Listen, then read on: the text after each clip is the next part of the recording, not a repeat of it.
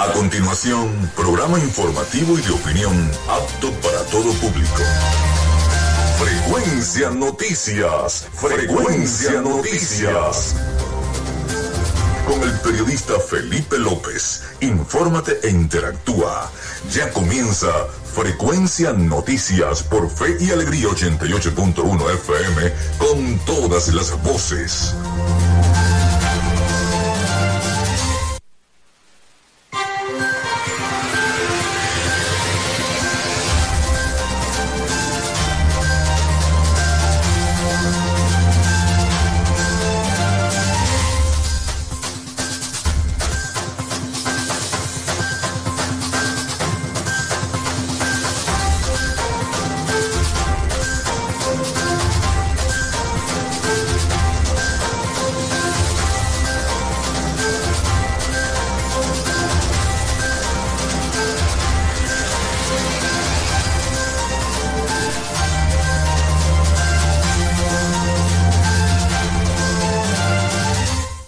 11 y 4 minutos de la mañana acá en Fe y Alegría 88.1 FM.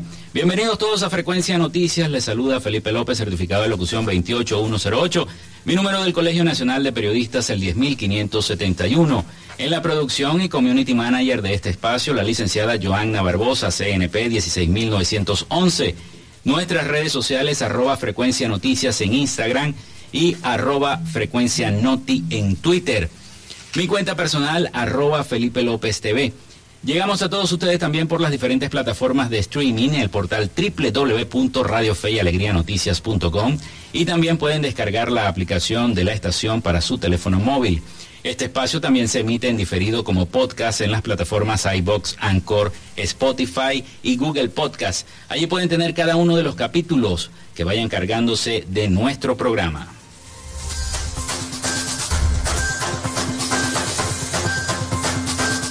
También recuerden que lo hacemos en una presentación de nuestros patrocinantes, La Panadería y Charcutería San José.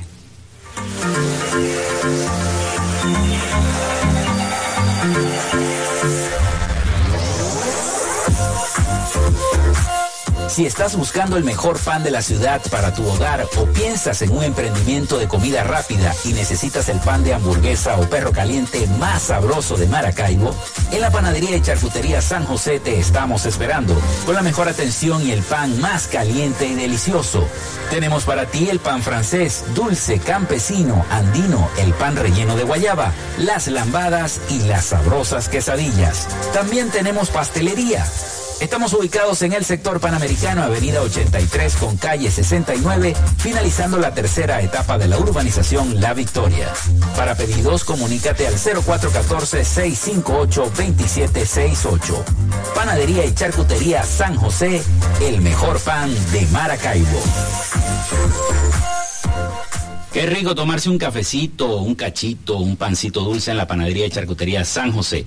También lo hacemos en una presentación de la gente de Social Media Alterna.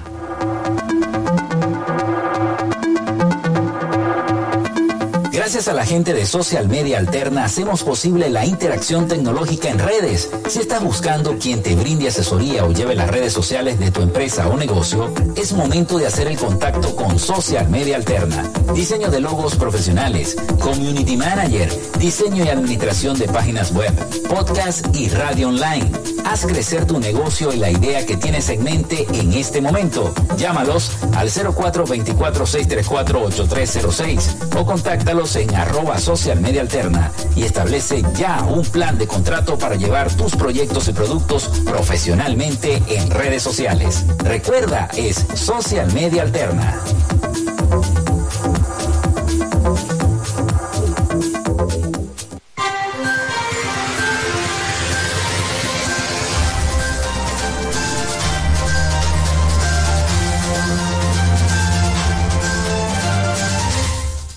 Las 11 y 8 minutos de la mañana acá en Frecuencia Noticias a través de 88.1 FM. Bueno, hoy es 16 de febrero. Se conmemora, pero en el año 1816, la batalla de Mata de la Miel. También se realizó en 1818 el combate del sombrero. Nace Juan Bautista Dalla Costa en, en el año 1823, quien fue político venezolano. También muere James Kraft en el año 1953, empresario e inventor canadiense estadounidense, famoso por patentar el queso procesado y fundador de los alimentos Kraft. Nace Marixa Sayalero en el año 1961, actriz y modelo venezolana. Es la primera Miss Universo de Venezuela en la historia. Fue elegida en el año 1979. Y un día como hoy también el Teatro Municipal de Caracas, Alfredo Sadel, es declarado Monumento Nacional. Eso fue en el año 1979.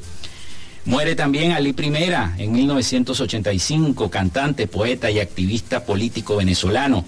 Muere Enrique Hugo Trejo en 1998, militar y político venezolano. Entra en vigor el protocolo de Kioto, eso fue en el año 2005. Se crea la Superliga Femenina de Fútbol de Venezuela en el año 2017. Es el torneo de mayor relevancia y la máxima categoría del fútbol femenino profesional venezolano. Hoy es la festividad de Santa Juliana de Nicodemía. Bueno, comenzamos entonces también con los titulares. Tenemos la información. Reservas de oro del Banco Central de Venezuela cayeron a nuevo mínimo histórico en los últimos 50 años. Hallaron ocho cadáveres de indígenas guaraos en la desembocadura, desembocadura del río Orinoco. Federación de Trabajadores del Cemento asegura que producción nacional está paralizada en un 90% llamado urgente de Gustavo Tarre Bericeño a la Corte Interamericana de Derechos Humanos tras muerte de niño venezolano en Trinidad y Tobago. Amnistía Internacional urgió investigación sobre detenciones arbitrarias en Venezuela. Espacio Público rechaza privativa de libertad de dos dirigentes de Mover. De Gracia insiste en primarias presidenciales este año. Deben participar venezolanos dentro y fuera del país, asegura. Los estados Zulia y Bolívar serían los estados con más megabandas en Venezuela, según un especialista. Venezuela confirma 1.065 nuevos casos por COVID-19 y 8 fallecidos. Un informe elaborado por Young Immigration reveló que el 21% de los 4.600 venezolanos encuestados fue obligado a trabajar sin recibir ningún tipo de remuneración o fueron retenidos contra su voluntad desde que salieron de Venezuela. Precios de alimentos se disparan en Venezuela pese a la tendencia a baja del dólar.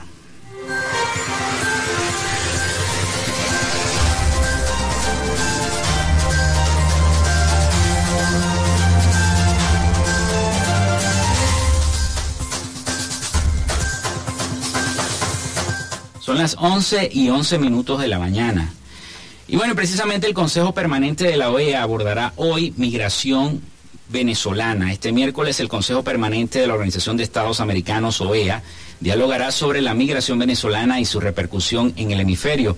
Mediante una publicación realizada en su cuenta de Twitter, el organismo informó que entre los temas a tratar estará el avance de Colombia en la implementación del Estatuto Temporal de Protección para Migrantes Venezolanos el evento contará con las intervenciones de la vicepresidenta y ministra de Relaciones Exteriores de Colombia, Marta Lucía Ramírez, el director de Migración Colombia, Juan Francisco Espinosa, el jefe de la Oficina para la Atención e Integración Socioeconómica de la Población Migrante de la Oficina de la Presidencia de Colombia, Lucas Gómez. El encuentro está pautado para hoy a las 3 y 30 de la tarde, hora de Venezuela. Bueno, y ahora nos vamos a Miami con nuestro corresponsal Rafael Gutiérrez Mejías y su resumen de las noticias más importantes de Latinoamérica. Así que bueno, le damos el pase a Rafael Gutiérrez Mejías con las noticias de Latinoamérica. Noticias de Latinoamérica. El senador y candidato presidencial de Colombia, Gustavo Petro, debió acusarse este martes por haber ingerido alcohol antes de un discurso, en medio de una avalancha de críticas y burlas que recibió por su comportamiento. Que de nuevo las banderas rojas se alcen que esta ciudad pueda ser llamada de nuevo la capital roja de Colombia. ¿Cómo hacerlo?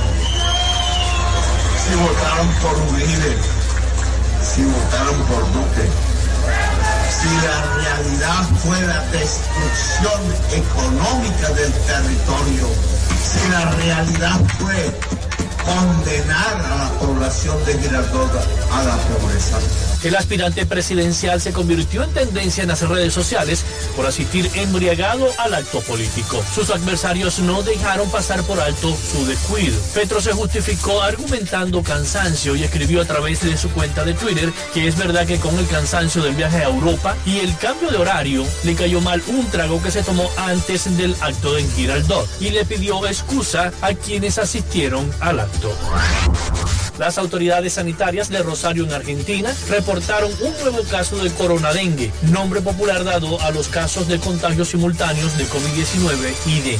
Según las autoridades, se trata de una mujer que llegó de Brasil, presentó fiebre y dolor muscular, por lo que fue sometida a pruebas de COVID-19, a las que dio positivo. Posteriormente, su cuadro clínico mostró síntomas de dengue, por lo que se detectó la enfermedad simultánea. Al continuar los síntomas, se sumaron otros más. La mujer realizó un una nueva consulta y mediante la evaluación clínica se sospechó la posibilidad de un cuadro de dengue que fue confirmado mediante un análisis de laboratorio, agregó la autoridad en Argentina.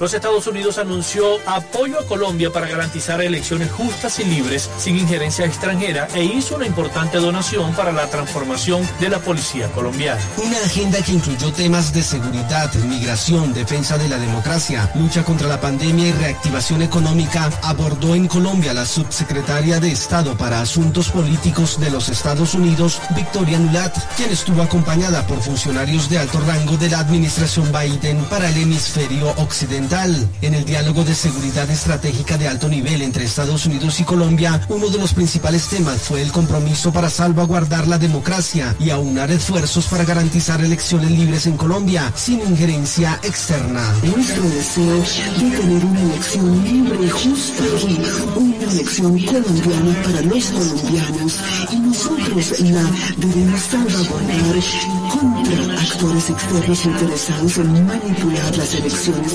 como han intentado hacerlo en otras partes del mundo. Al término del encuentro de la subsecretaria de Estado para Asuntos Políticos de Estados Unidos, Victoria Nuland, y el presidente de Colombia, Iván Duque, la señora Nuland destacó que hablaron sobre cómo seguir fortaleciendo el trabajo que se realiza conjuntamente para hacerle frente a las amenazas de las dos naciones.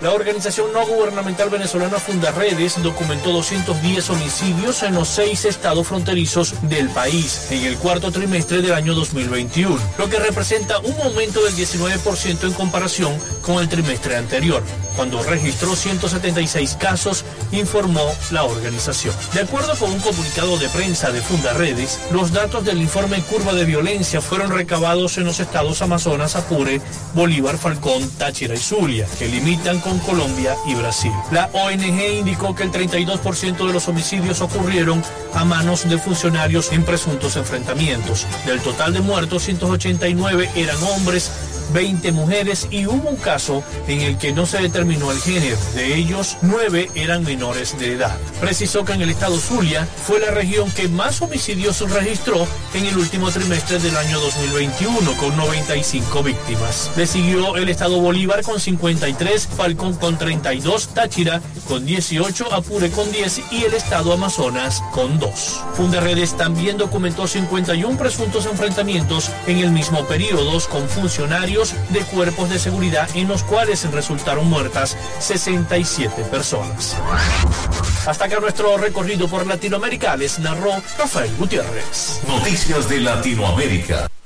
Bien, muchísimas gracias a Rafael por el resumen de las noticias de Latinoamérica. Hacemos una pausa y ya regresamos acá con más información en Frecuencia Noticias.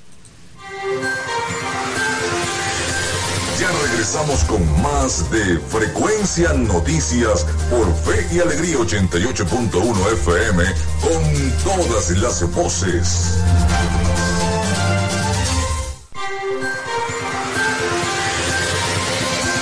Escuchas Frecuencia Noticias por Fe y Alegría 88.1 FM con todas las voces. Bueno, son las 11 y 20 minutos de la mañana acá en Frecuencia Noticias en 88.1 FM. Vamos con nuestra sección Dialogamos con. En Frecuencia Noticias, hoy dialogamos con... Dialogamos con el profesor Gualberto Macirrubí, presidente del Sindicato Unitario del Magisterio Suma, secretario general de la Federación Unitaria del Magisterio de Venezuela, FETRA Magisterio, en el estado Zulia. Sus redes sociales, arroba enlace MAC con G al final, en Twitter y Twitter e Instagram, arroba Suma Piso Zulia. Bueno, ya es una, vieja data de entrevistas que le tengo al profesor Gualberto Macirrubí eh, desde hace muchos años, lo vengo entrevistando siempre, he pasado por toda la cantidad de medios, por Televisa, por el diario La Verdad, por RCTV, bueno, y ahora estamos acá y siempre pendientes, consecuentes con el magisterio con el Sindicato Único del Magisterio. Bueno, bienvenido, Alberto, de tu casa. Bueno, primero agradecerte la invitación y por supuesto eh, aprovechar esta oportunidad en donde podemos conversar de un tópico tan importante para un país y una sociedad como es la educación. Quizás en Venezuela eh, el momento político que siempre vivimos, que prácticamente absorbe toda, todo el tiempo, eh, quizás la gente no viene percibiendo la gravedad de lo que en la, en la que se encuentra hoy la educación pública. Debemos separarlo porque indudablemente no es lo mismo hablar de la educación privada del país que la educación pública. El deterioro eh, en los últimos años ha sido inclemente. Y sobre todo, veníamos con problemas antes de la pandemia y una vez que se decreta el confinamiento, el Estado venezolano per se descuidó las escuelas. Se las entregó al AMPA y el AMPA ha hecho con las escuelas cualquier cantidad de cosas inimaginables. Si quizás usted que me está escuchando le contara, yo diría que la mitad de lo que nosotros sabemos, porque visitamos los planteles, yo vengo haciendo un recorrido por el, por el estado. Eh, estuve en La Guajira, estuve en el municipio Mara, municipio Guajira, estuve hace mucho en Rosario de Perijá. Y eso es eh, algo horroroso, por no decir otra palabra. Y yo creo que nosotros los que estamos y tenemos esta oportunidad y nos arriesgamos a decir estas cosas, no lo queremos decir por alarmar. Lo decimos con el corazón en la mano, pero también proponiendo este, soluciones. Yo creo que la gestión que se inicia en el Zulia, eh, tanto a nivel de gobernación como los alcaldes, tienen que condolerse de la educación pública y solicitarle a las autoridades nacionales que dejen que se intervengan esos, planteles por autoridades locales. ¿Por qué? Porque el doliente directo de, una población, de un, de, un, ciudadano, para no decirle pueblo, es exigir servicios eficientes y el educativo, al menos los que venimos de la educación pública, siempre comentamos lo de, lo de, lo de toda la vida. Antes estudiaban en las escuelas privadas los muchachos que eran problemáticos y así les decíamos. Y en el plantel público era eh, lo, lo estelar. Y de hecho, somos países exportadores de un talento humano inimaginable, no solamente para Estados Unidos, para América Latina. Entonces, ¿qué tenemos y qué proponemos? Que nos sentemos a revisar cuál va a ser el proyecto educativo que necesitamos. Por ejemplo, es falso que en Venezuela no se puede enseñar. No, eso es mentira. Se tiene que enseñar bien, pero tenemos que tener herramientas. ¿Y cuáles son esas herramientas? Las herramientas tecnológicas. Todavía nosotros, Felipe, carecemos de pizarrones. Caramba. Nosotros todavía estamos con crisis en los pupitres. Nosotros tenemos planteles con un solo sanitario para damas, para muchachitas y muchachitos. O no tenemos sanitarios. No hay servicio de agua potable. Se robaron los cables eléctricos. La normal Alejandro fue mayor, enero, comenzando enero, se terminaron de llevar el único cable que existía. En la Luis Arrieta Costa, de los Aticos, se llevaron todo el cableado. Entonces, los docentes y los representantes tienen que estar colocando, improvisando cables sueltos para que por lo menos tengan un poquito de luz en los sitios donde necesariamente tiene que haber electricidad. Es decir, que en Venezuela la desigualdad social para estudiar se está incrementando. Mm. Entonces, ¿quién tiene oportunidad de aprender mejor? El que más tiene. Y estamos viendo en los planteles privados grandotes, las colas de carro, mientras que tú tienes en los planteles públicos una soledad. Soledad de alumnos, soledad de maestros y una soledad y una tristeza que embarga. Me imagino que un maestro atiende varias seccionales. Lo, lo más, lo, lo, lo, lo más triste, por ejemplo, saco los pupitres para la cancha porque no aguanto el calor a media mañana. Entonces, en la cancha atiendo primero, segundo y tercero, tú lo estás diciendo. Y luego, mi maestra del otro lado atiende cuarto, quinto y sexto. ¿Qué significan dos cosas graves? Uno, perdimos la matrícula escolar. Y dos, estamos perdiendo la materia prima que son los docentes. ¿Por qué? Porque llegamos al tema fundamental. Un docente, y veníamos sacando la cuenta con, pues, siempre al llegar a estos, a estos programas, a mí me gusta dar cifras exactas. Un maestro mensual, un docente 4, que tiene más o menos 14 años, gana 25 dólares mensuales con los bonos. Porque tiene de salario, salario para él sin bono, 35 bolívares. No es nada. Mensuales. Pues la gente me dice, ¿eso qué es? No, no, mensual. Y luego te comienzan los problemas con los bonos, que si te llegó el bono, que si la plataforma se equivocó y no le llegó a Felipe, pero no le llegó a Gualberto, no le llegó a Patricia. Es decir, tenemos un caos. ¿Y qué necesitamos nosotros? Tener dolientes. ¿Y quién va a ser el doliente? Nosotros estamos solicitándole a Manuel Rosales Guerrero una reunión. ¿Por qué?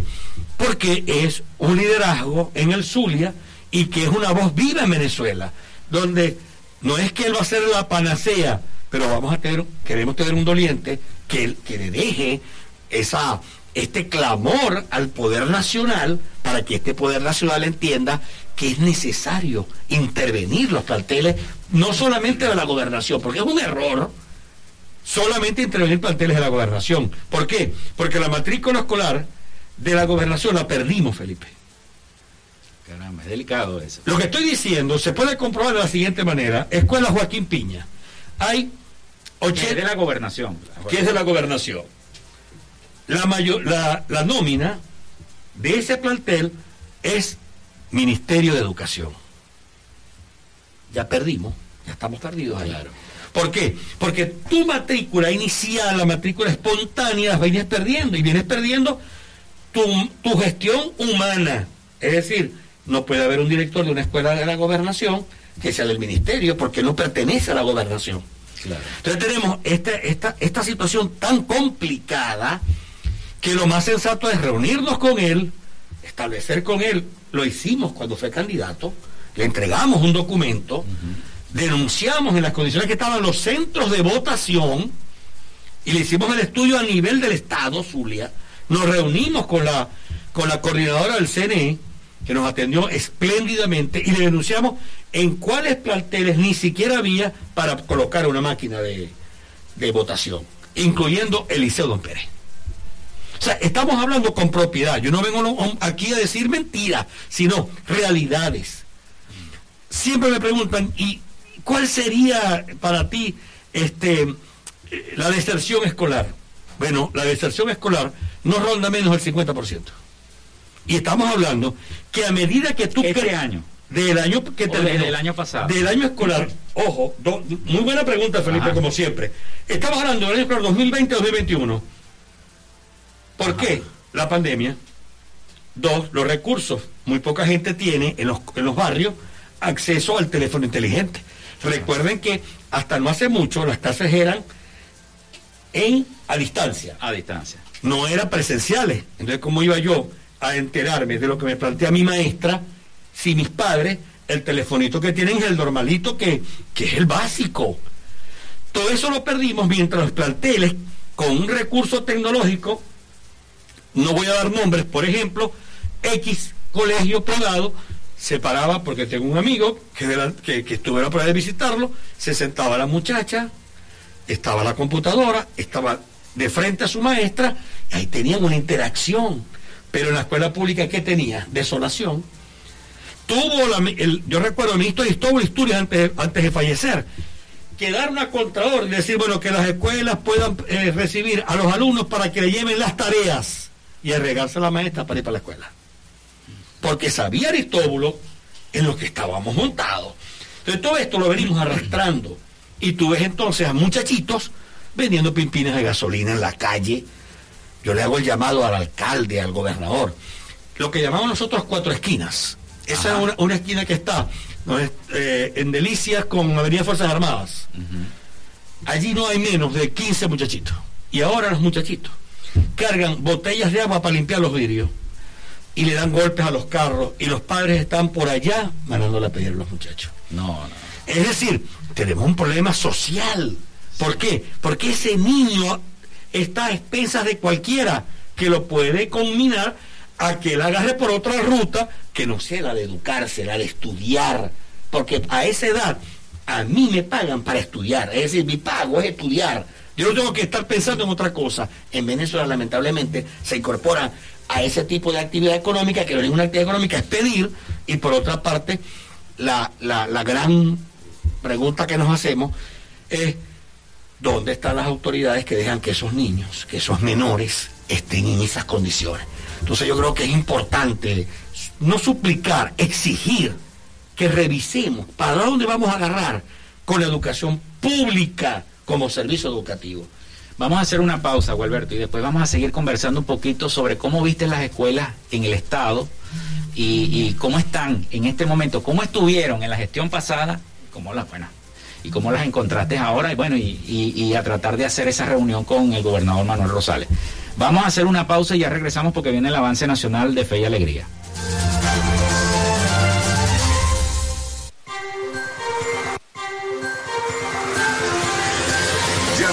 Con más de Frecuencia Noticias por Fe y Alegría 88.1 FM con todas las voces.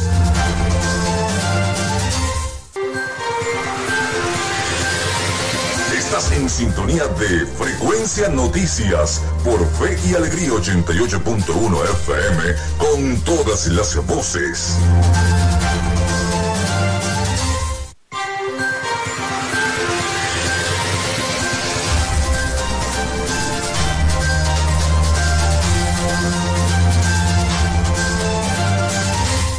Bueno, seguimos este diálogo acá en Frecuencia Noticias con el profesor Gualberto Macirrubí, presidente del Sindicato Unitario del Magisterio Suma. Gualberto, ¿cómo viste las escuelas en el Zulia? Me dijiste al principio que hiciste un recorrido por cada una de las escuelas del Zulia. ¿Cómo están los demás municipios? Sí, por ejemplo, yo quiero eh, expresar que creo que eh, es asertivo lo que se viene planteando a nivel regional en seleccionar lo que ya hemos llamado escuelas pilotos. Es decir, las escuelas pilotos son otra cosa que unas escuelas que otra gestión, ya sea la de Manuel Rosales, ya sea la de Pablo Pérez, tenían o tienen todavía una infraestructura por rescatar, porque hay algunas que son insalvables. Por ejemplo, recuperar la escuela Rómulo Gallego en los Aticos, eso es prácticamente casi imposible en este momento, porque eso fue destruido. Pero, más sin embargo, en la misma parroquia, me parece que el trabajo que se comenzó en la Luis Arrieta Acosta es encomiable. Yo estoy hablando con nombre y apellido, o sea, yo no estoy haciéndole campaña a Rosales. Yo lo que le estoy diciendo a la gente es lo que yo estoy presenciando y lo que estamos percibiendo. Es decir, cómo me dejaste y cómo te estoy recuperando. Eh, si vamos a, la, a la escuela, a escuelas que están en el oeste, que es donde nosotros sentimos porque eh, esa, ese clamor, me parece que esas intervenciones, aparte de, lo que se viene haciendo, ¿qué critico yo? Que a mí no me gusta que me digan que a una escuela le vas a poner una gota de amor. Porque las gotas de amor no existen. Para una escuela tiene que ser una lluvia de amor. ¿Por qué? Porque nos vas a hacer. Buena frase. Sí, ah, Buena frase. Tú no puedes decirme a mí que yo voy a buscar a la VC, voy a buscar unos albañiles improvisados y les voy a decir en la escuela. No, Tú tienes que llegar, como se llega en cualquier país, en donde, en donde el gerente que está de turno se busca los especialistas, se busca el proyecto y me vas a hacer este proyecto.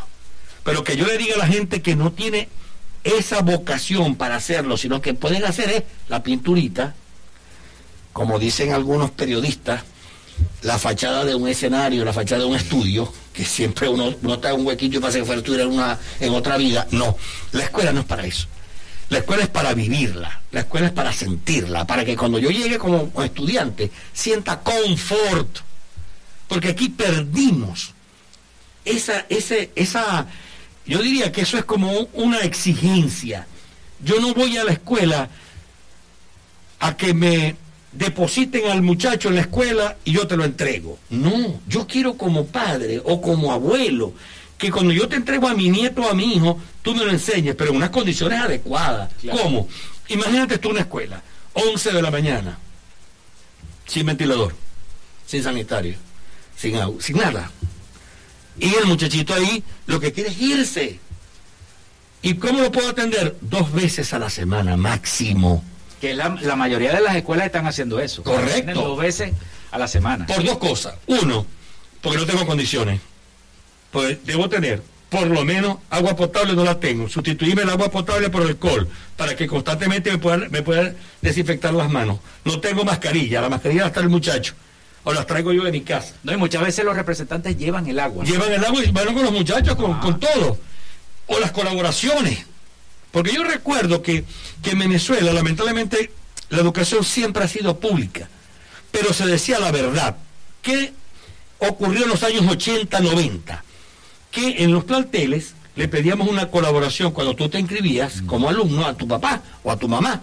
Y esa persona colaboraba, que era para la, para la comunidad, la sociedad de padres y representantes. Con ese dinero que se recogía, era que internamente se podía mantener, mientras llegaba la intervención del Estado, la escuela o el liceo bien.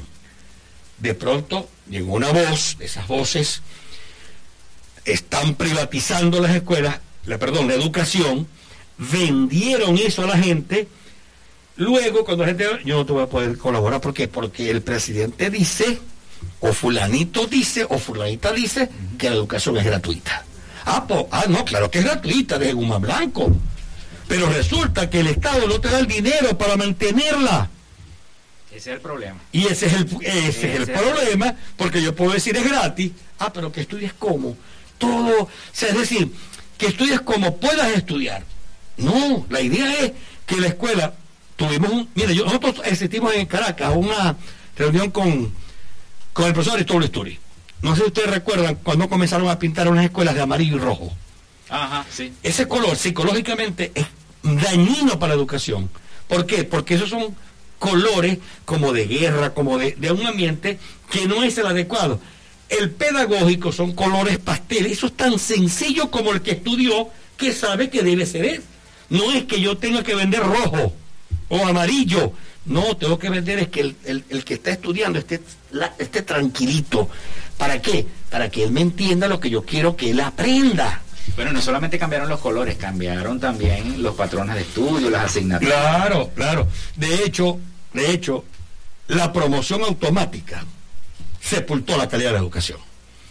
Porque inclusive llegaron al extremo de prohibir aquella famosa publicación que se hacía en la cartera de la escuela, que era el cuadro de honor.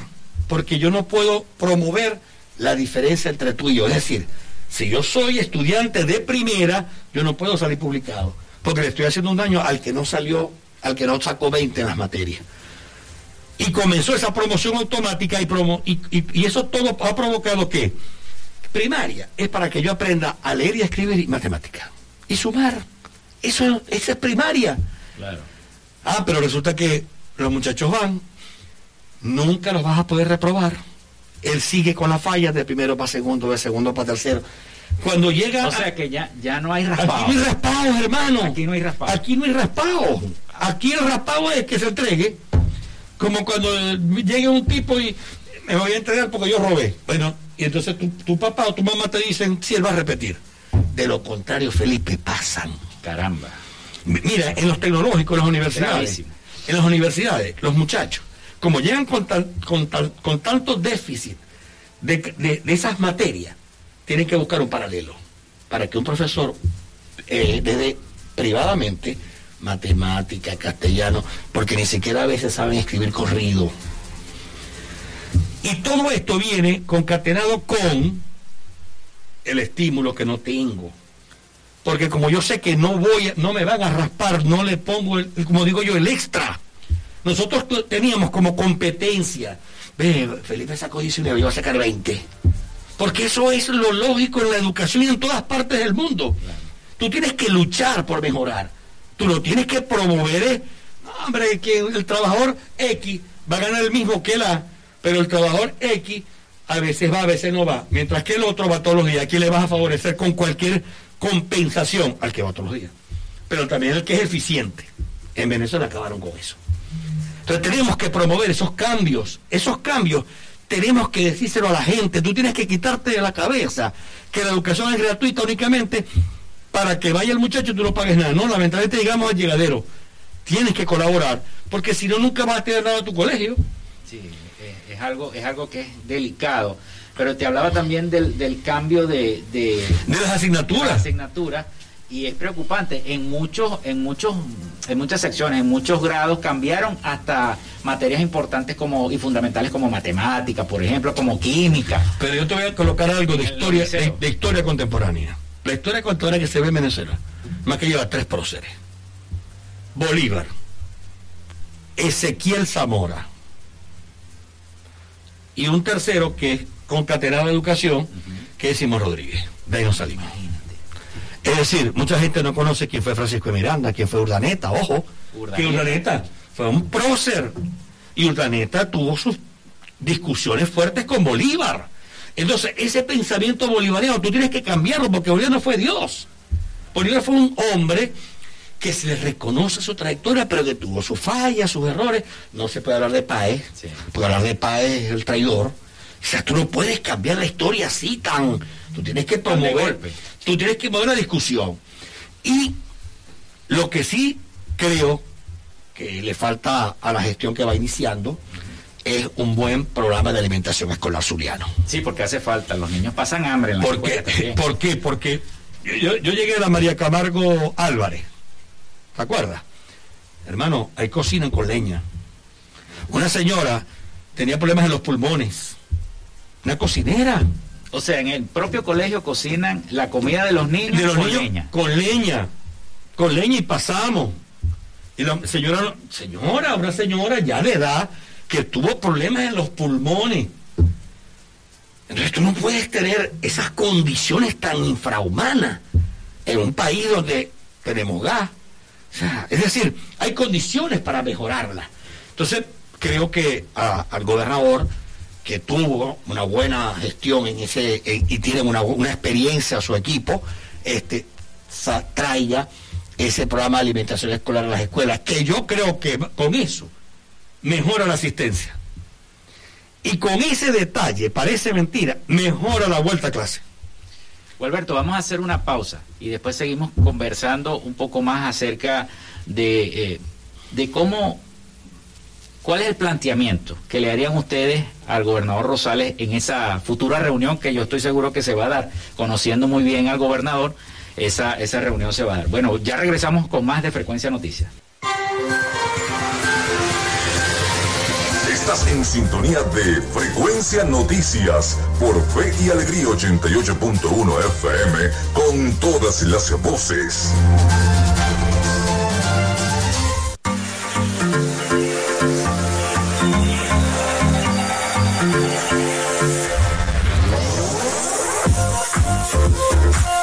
Si estás buscando el mejor pan de la ciudad para tu hogar o piensas en un emprendimiento de comida rápida y necesitas el pan de hamburguesa o perro caliente más sabroso de Maracaibo, en la panadería y charcutería San José te estamos esperando con la mejor atención y el pan más caliente y delicioso. Tenemos para ti el pan francés, dulce, campesino, andino, el pan relleno de guayaba, las lambadas y las sabrosas quesadillas. También tenemos pastelería Estamos ubicados en el sector panamericano, avenida 83 con calle 69, finalizando la tercera etapa de la urbanización La Victoria. Para pedidos, comunícate al 0414-658-2768. Panadería y Charcutería San José, el mejor pan de Maracaibo.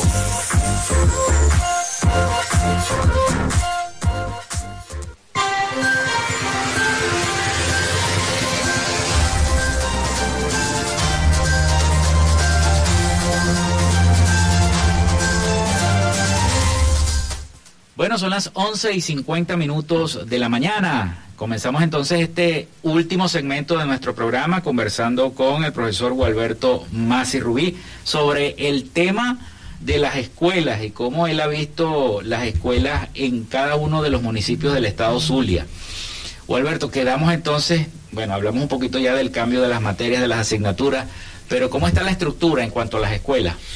Bueno, eh, la infraestructura escolar eh, tiene maquetas de los años 70 y 80. Hasta ahí llegaron.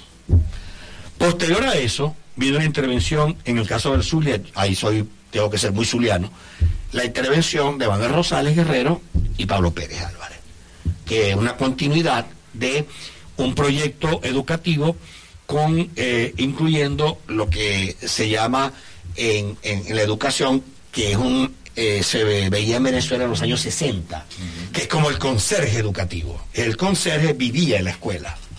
De hecho, hay un plantel que desapareció, la escuela Pichincha, donde ahí se practicaba, se practicó mucho eso. Ahí había un conserje que tenía su casa, su cocina, vivía en la escuela y por supuesto ahí. Con su familia. Con su familia tiene que cuidarla porque esa era su casa.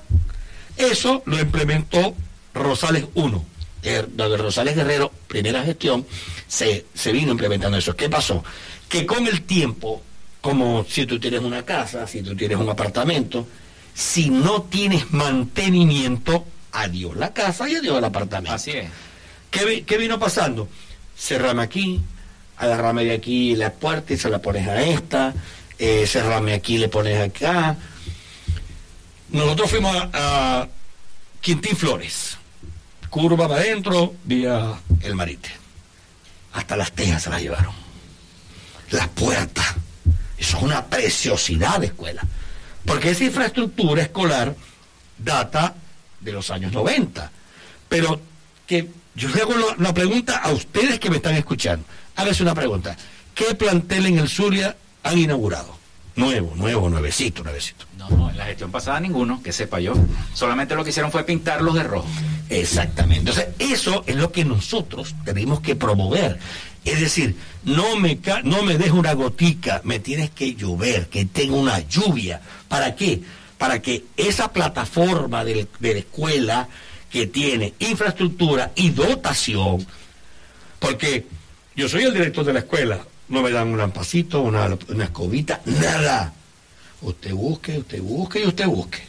Y después le solicitan a los directores, que son unos héroes, como las, las maestras, los maestros, los que se quedaron. Los que se quedaron, este, tienes que pasarme esto, tienes que pasarme esto, esto, esto, esto. es decir, una exigencia que no está ni siquiera al, a, lo que es hoy el, el, mundo. Ya nada se pide, inclusive hay una ley que se, se, se, aplicó y se aplica en Venezuela, que, que implica que los procedimientos administrativos ya no, ya no tienes que entregarlos por escrito, sino que haces el registro y tú envías el registro para que esa persona, el supervisor o la supervisora, sepa que ese es tu informe. Ya, esa ley se llama simplificación de trámites, trámites administrativos. Esa ley de simplificación, ojo, de este periodo de gobierno, tú tienes que aplicarlo en la escuela, pero si la, si la maestra le van a dar unos alimentos, por ejemplo, el programa de alimentación escolar, que hay dos, programa de alimentación escolar y programa de alimentación escolar zuliano. Si estás en una escuela nacional, esa directora, sin cobre, a lo maracucho, tiene que buscar transporte. Porque no tiene que la lleven el alimento, la alimentación. Entonces tiene que buscar el transporte para buscar para buscar lo que le dan. Y sobre todo, y creo que es importante que la gente lo entienda, tiene que haber una dieta para el muchacho. No es lo mismo lo que tú consumas en primaria que lo que consumas en bachillerato. No es lo mismo desde el preescolar, porque tenemos la dicha que tenemos preescolar en Venezuela que, es gratuito, entre comillas, pero tienes que tener una dieta, una dieta, y ¿quién lo hace? Los que son graduados en nutrición, dietética. No es que me van a dar puro carbohidrato, porque yo los he visto pasta blanca, pero no pasta blanca con, con, con crema de leche, pasta blanca sin nada. Sin nada. O caraotas y caraotas y más caraotas. O lenteja. o lenteja. Me decía una maestra que ella se negó al quinto día de volver a darle esa semana a los muchachos lenteja, pero tenía muchachos con diarrea. O sea, si tú no cuidas la alimentación, no estás haciendo nada. Por eso es que el programa de alimentación escolar zuliano, por lo menos, que se centre en lo que significa una dieta balanceada. Y en Venezuela, que tenemos plátanos, que tenemos yuca, que tenemos... O sea, todo se puede hacer. Y, te digo algo, yo estuve en el municipio Rosario de Perijá, el alcalde Eli Ramón Atencio, eh, lo que llama un proyecto de cogestión.